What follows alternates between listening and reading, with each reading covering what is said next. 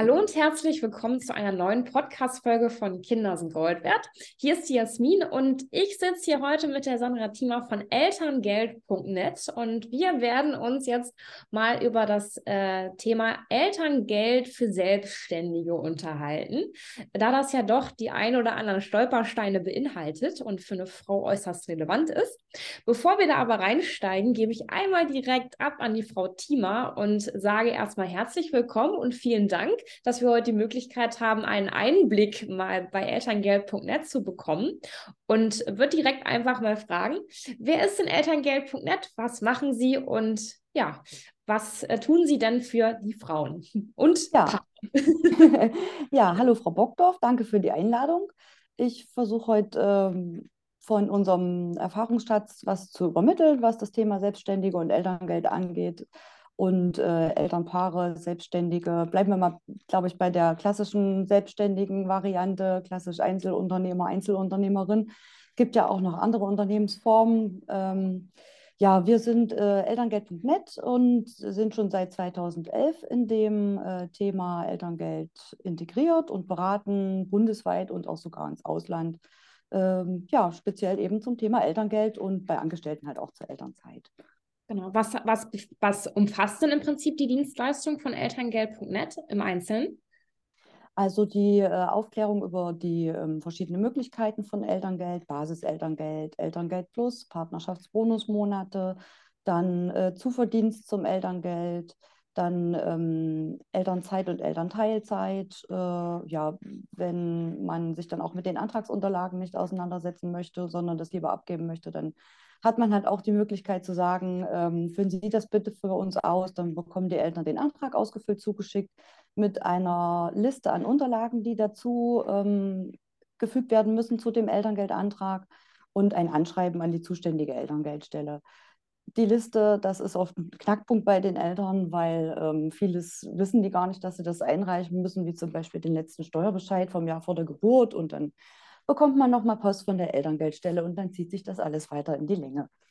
Okay, das kann ich, mir, das kann ich mir äh, durchaus vorstellen. Ist ja auch ein sehr komplexes Thema, wenn man Geld haben will vom Staat. Mhm.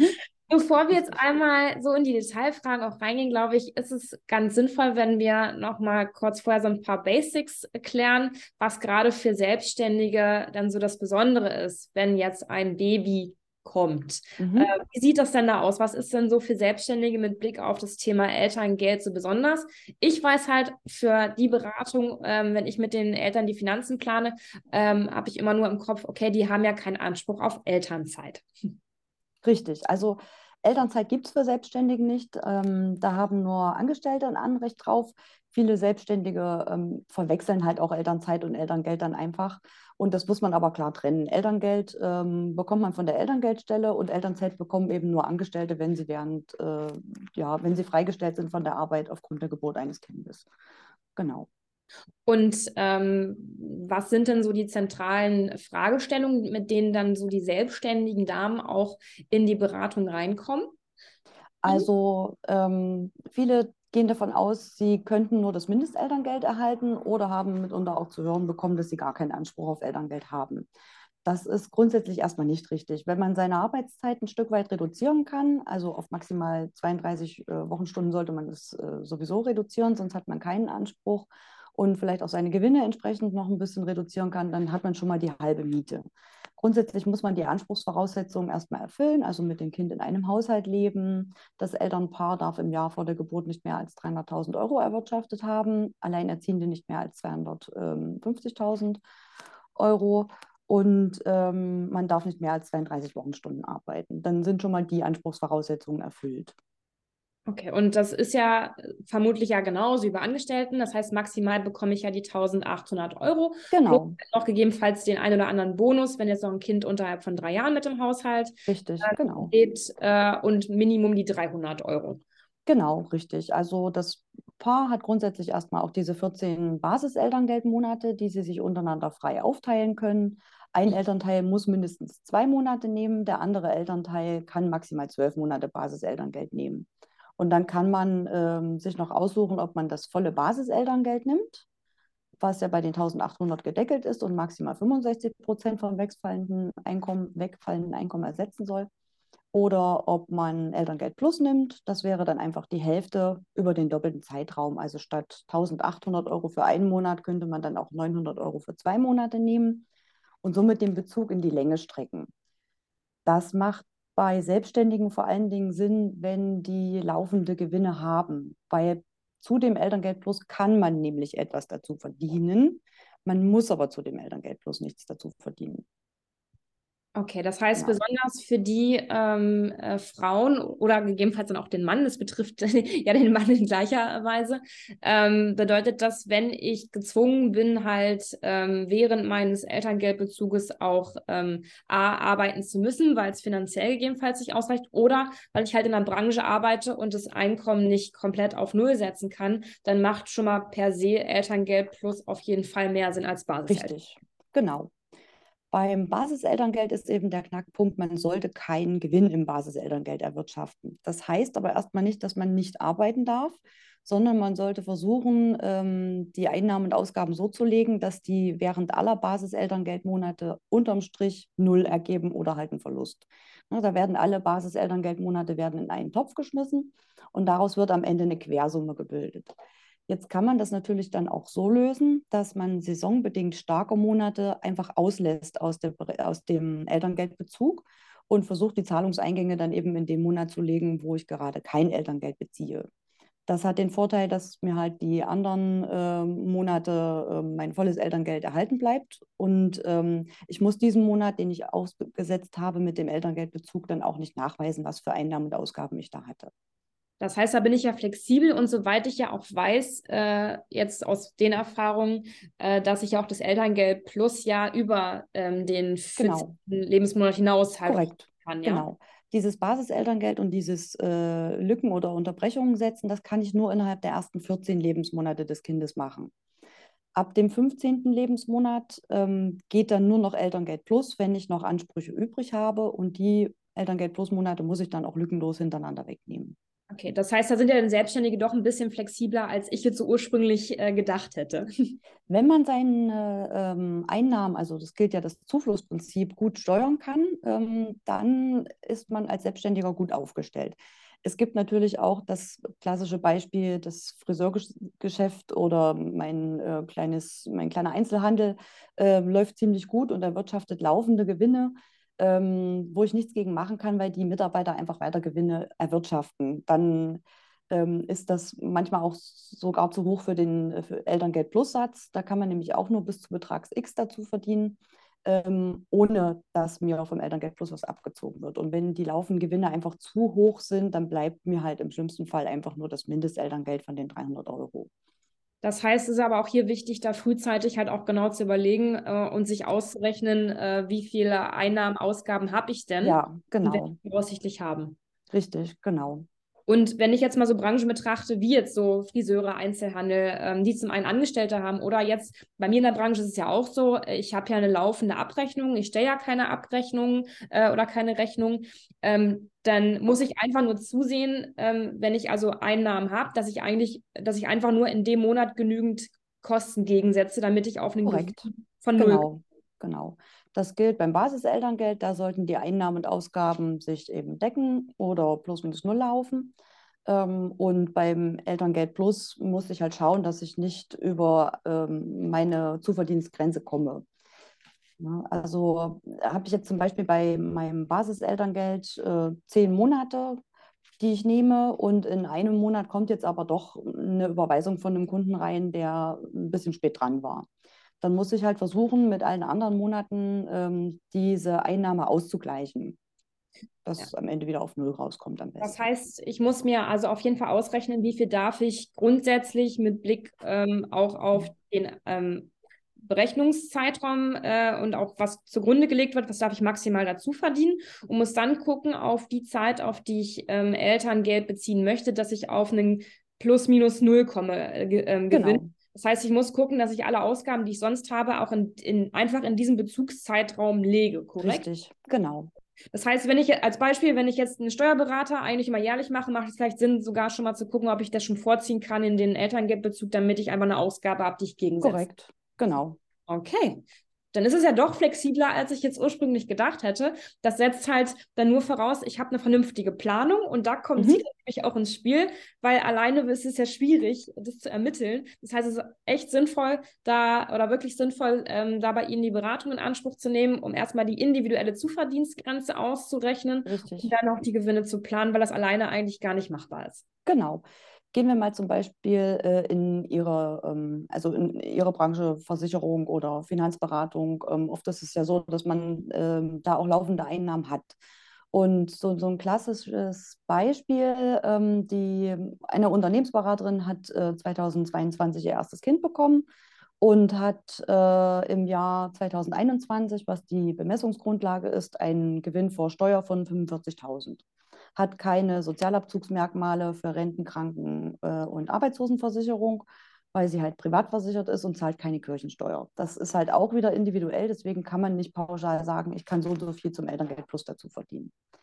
Dann kann äh, dann wäre es so, dass sie bei dem Höchstsatz vom Basiselterngeld von 1800 Euro rauskommt und Elterngeld Plus wären dann halt 900 Euro. Und da wäre jetzt ihre persönliche Grenze 1400 Euro Gewinn welchen sie pro Elterngeld Plus Monat erwirtschaften dürfte, ohne dass ihr von den Elterngeld Plus Monaten, also von den 900 Euro, etwas abgezogen wird.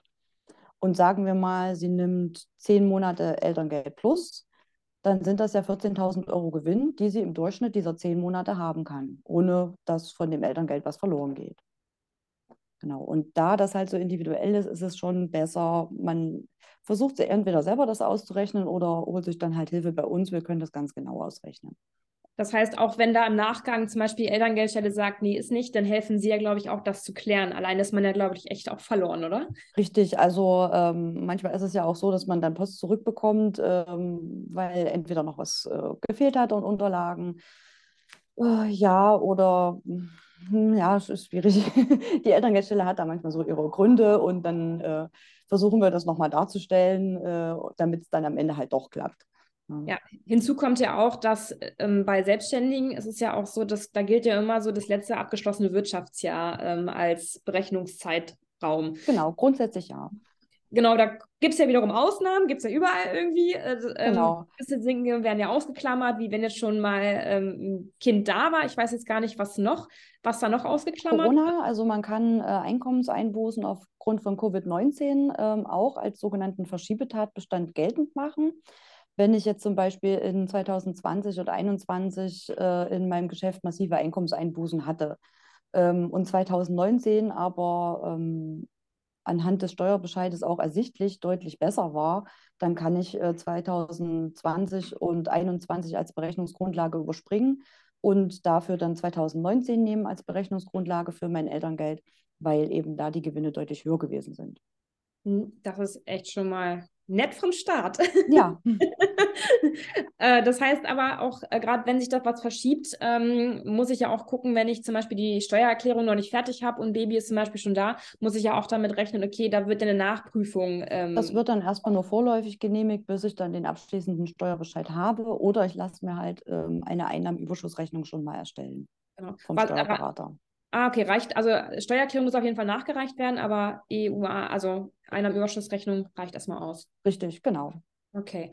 Und ähm, wie ist das? Ähm, wollen die, will die Elterngeldstelle eigentlich auch noch nachgewiesen haben, dass, nachgewiesen haben, dass ich keinen Gewinn erwirtschafte? Äh, prüfen die das ja. auch? Also egal ob Basis-Elterngeld oder Elterngeld Plus, ich muss dann hinterher immer nachweisen, was für Einnahmen und Ausgaben ich während meines Elterngeldbezuges hatte. Außer bei dem Mindestelterngeld, bei diesen 300 Euro, da muss ich es nicht nachweisen, weil das ist ja das einkommensunabhängige Elterngeld. Das kann halt von Vorteil sein, wenn ich sowieso hohe laufende Gewinne habe ähm, und mir das Ganze ersparen will, mit dem hinterher nochmal nachweisen, weil das kann ja auch sein, wenn man das nicht selber macht, dass der Steuerberater dafür nochmal Geld nehmen wird. Und äh, durch den Mindestsatz äh, umgehe ich quasi das hinterher nochmal alles nachzuweisen, was für Einnahmen und Ausgaben ich hatte. Okay, also Planung hat äußerste Priorität. Ich äh, merke genau. das schon. Wenn ist ich ja nicht nur die 300 Euro haben möchte, dann muss ich dann, auf jeden Fall gut planen. Genau. Ja, weil Geld haben ist ja besser als brauchen, gerade in der Elternzeit, weil wir haben ja die Situation, äh, im Elterngeldbezug, ich nenne es immer liebevoll Elternauszeit, ähm, mhm. Selbstständigen. Ähm, denn ähm, wenn der Staat was haben will, dann muss man es ja auch äh, sehr genau nehmen. Ähm, und äh, ich sage halt auch, man macht es so früh wie möglich. Am besten schon mal durchrechnen, bevor das Kind ja an sich ja auch kommt. Ja. Das ist also mein Reden, damit man eigentlich auch weiß, wie kann ich das gestalten. Weil ich kann ja, soweit ich jetzt auch weiß, nur noch so gewisse Dinge beeinflussen, solange noch keine Schwangerschaft besteht, oder? Richtig, also ähm, wenn ich jetzt weiß, in 2023 kommt mein erstes Kind zur Welt, ähm, könnte man jetzt zum Beispiel versuchen, dieses Jahr noch einen Gewinn nach oben zu treiben. Ähm, oder man verschiebt halt ein paar Ausgaben einfach ins nächste Jahr, dass man den Gewinn für dieses Jahr noch ein bisschen optimieren kann.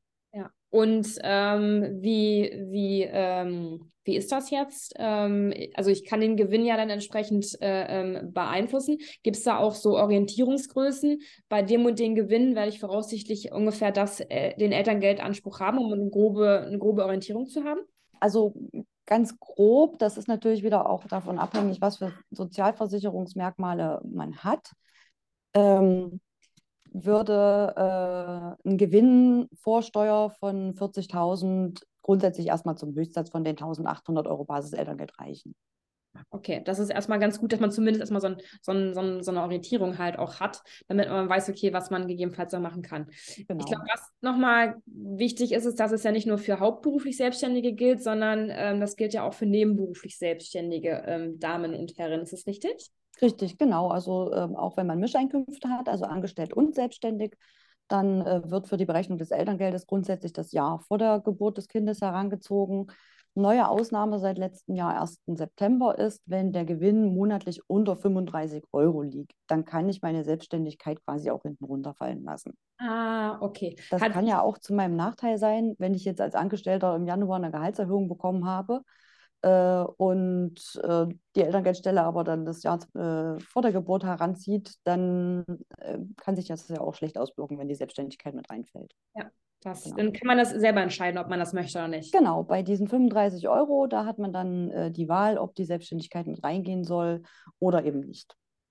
Okay, und ähm, hat sich jetzt, ich sag mal so, in den Letz letzten Jahren auch irgendwas verschlechtert oder gibt es nur Sachen, die sich verbessert haben? Weder noch. Also das Einzige, was ich ganz positiv finde, ist, dass die Wochenstunden ausgeweitet wurden. Also man kann jetzt auch bis zu 32 Wochenstunden im Elterngeldbezug arbeiten. Das war bis äh, letztes Jahr vor dem 1. September noch auf 30 Wochenstunden festgesetzt. Und nun kann man auch 32 Wochenstunden äh, im Elterngeldbezug arbeiten. Da bin ich ja auch, glaube ich, als Selbstständige, die ja ihre Zeit frei einteilen kann, im Gegensatz zu den Angestellten ja auch flexibler, das zu gestalten, oder? Im Sowieso, genau. Aber ähm, da kommt es jetzt halt auch darauf an, wie viele Wochenstunden hat man vor der Geburt gearbeitet, beziehungsweise wie viele mhm. Wochenstunden gibt man von äh, an, die man vor der Geburt gearbeitet hat. Wenn ich jetzt, wie viele Selbstständige auch um die 50 Wochenstunden gearbeitet habe, dann muss ich natürlich auch begründen können, wie ich meine Arbeitszeit reduziere während des Elterngeldbezuges. Sei, ich, weil ich, sei es, weil ich Aufgaben an Angestellte abgegeben habe oder ähm, Aufträge an Freelancer weitergebe oder grundsätzlich meine Auftragsannahme reduziere, das muss man dann schon begründen, wie man seine Arbeitszeit reduziert. Außer man hat jetzt vor der Geburt bereits nur 20 Stunden gearbeitet und arbeitet dann während des Elterngeldbezuges auch weiter an 20 Wochenstunden. Ich habe auch, also ich habe zum Beispiel auch gerade eine Kundin im Kopf, ähm, die ist zwar Einzelunternehmerin, die macht das mit, äh, mit ihrer Mama auch zusammen. Die hat jetzt auch mich gefragt, ob es ja nicht sinnvoll ist, ob sie sich vielleicht noch vor der Elternzeit anstellen lässt, damit sie halt dann äh, zumindest äh, aus der selbstständigen Tätigkeit ähm, rauskommen würde. Ist sowas auch eine Option, das Geschäfts-, also das Anstellungsverhältnis, den, den, den Status dann auch ähm, für den Zeitraum der, des Elterngeldbezuges vor der Schwangerschaft zu ändern oder ähm, ist das also, grundsätzlich nicht machbar? Wenn man diese Möglichkeit hat, dann wäre das gar nicht so unclever. Denn wenn man vor der Geburt des Kindes in eine Anstellung geht, ist man ja grundsätzlich erstmal ähm, auch sozialversicherungspflichtig und auch über die Krankenversicherung dann im Elterngeldbezug weiterhin krankenversichert. Wenn ich nämlich selbstständig bin, dann muss ich meine Krankenversicherung ja auch äh, selber bezahlen. Da kommen wir dann nämlich schon zu den auch Top 3 der Denkfehler, die auch Selbstständige äh, machen und die, mit denen ich auch mal wieder konfrontiert bin. Ich glaube, so der, die, das größte Risiko, was man halt mit hat, ist so das Thema, nämlich Krankenversicherung. Ja. Das, äh, damit habe ich da ja fast. könnten wir jetzt auch noch Stunden drüber weiterreden, weil da gibt es ja auch noch die. Äh, Künstlersozialkasse, wo man erstmal grundsätzlich auch gesetzlich pflichtversichert ist. Und dann gibt es die Freiwillige und Private. Das ja Genau. ist natürlich Aber auch ein Thema bei uns in den Beratungen. genau, im Gegensatz zu einem Angestellten, der pflichtversichert ist, kann ich mal ganz gut zusammenfassen, dass man auf jeden Fall die Kosten mit einkalkulieren muss Ja, für den eigenen Beitrag. Genau. Äh, und das kann halt auch mal das Elterngeld auch auffressen im, im Worst Case. Mhm. Äh, sind so meine Erfahrungen, die ich äh, tatsächlich schon gemacht habe. Weshalb viele Selbstständige auch nicht zwingend zum Elterngeld Plus tendieren, hat Basiselterngeld hat ja auch den Vorteil, dass man dann einfach schneller durch ist. Ja, erstens muss man nicht so lange nachweisen, was man für Einnahmen und Ausgaben hatte und man hat halt auch das höhere Elterngeld äh, zur Verfügung. Gut, wenn man dann halt auch eine Krankenversicherung hat, gerade in der privaten, also das geht, gilt ja dann erstmal nur für die private, wo ich dann zum Beispiel auch im Rahmen des Elterngeldbezuges beitragsfrei ähm, versichert bin. Das sollte man bei einer Auswahl, wenn man das frühzeitig mit plant, auf jeden Fall mit berücksichtigen. Hm. Ähm, das hatte ich ja auch schon bei dem einen oder anderen Kunden, wo wir dann einfach die, die Zeit äh, halt noch verlängert hatten, wo wir statt Basis-Elterngeld Elterngeld Plus gemacht haben, damit er einfach halt auch die maximalen ähm, äh, Beitrags freie Zeit halt ähm, mit nutzen Ja. kann, weil die Einsparung bei der Krankenversicherung größer war als jetzt Hm. übers Elterngeld ähm, plus. Ah ja, da sind Sie eher der Profi, aber das ist gut zu wissen, dass das auch geht. Das genau. Also die Frage sollte mal lauten, okay, wie, wie weit gibt es eine Beitragsfreistellung äh, für, der, für die Elternzeit bzw. Elterngeld? Aber Krankenversicherung ist ja auch gerade ein Thema mit Mutterschutz. Ähm, als Selbstständige habe ich, Mhm. soweit ich jetzt ja weiß, ich glaube nur den Mutterschutz nach der Geburt, oder? Genau, also auf das Elterngeld wirkt sich nur die Mutterschaftsleistung nach der Geburt aus, sowohl bei Selbstständigen als auch bei freiwillig Krankenversicherten und gesetzlich Pflichtversicherten. Genau, da gibt es ja halt auch noch dieses ganze Thema mit dem Krankentagegeld und kriege ich jetzt was oder nicht. Und die Selbstständigen haben ja grundsätzlich Genau. einen Anspruch auf diese, sind es noch 210 Euro vom, äh, vom ähm, Bundesamt genau, für vom Versicherung. Ähm, wenn Sie privat versichert sind, meines Wissens nach eigentlich nur bei Angestellten, dass diese, äh, also wenn ich privat versichert bin und habe einen Minijob, dann kriege ich diese 210 Euro vom Bundesversicherungsamt. Das muss man dann halt auch nochmal auf jeden Fall klären. Ja. Sich frühzeitig da halt auf jeden Fall mit der Krankenversicherung auch auseinanderzusetzen, damit Ja. man weiß. Weil wenn die Schwangerschaft ja auch besteht, dann kann man gerade auch im Krankenversicherungsbereich nicht mehr viel anpassen. Das muss man auch wiederum vorher machen. Hm. Meine Erfahrung. Was sind denn, abgesehen von der Krankenversicherung, noch so die häufigsten Denkfehler oder Fehler, die dann so die Selbstständigen machen? Also zum einen ähm, denken viele, dass der äh, Bezugsmonat, in dem ich Elterngeld beziehe, gleichzusetzen ist mit dem Kalendermonat. Das ist schon mal nicht richtig.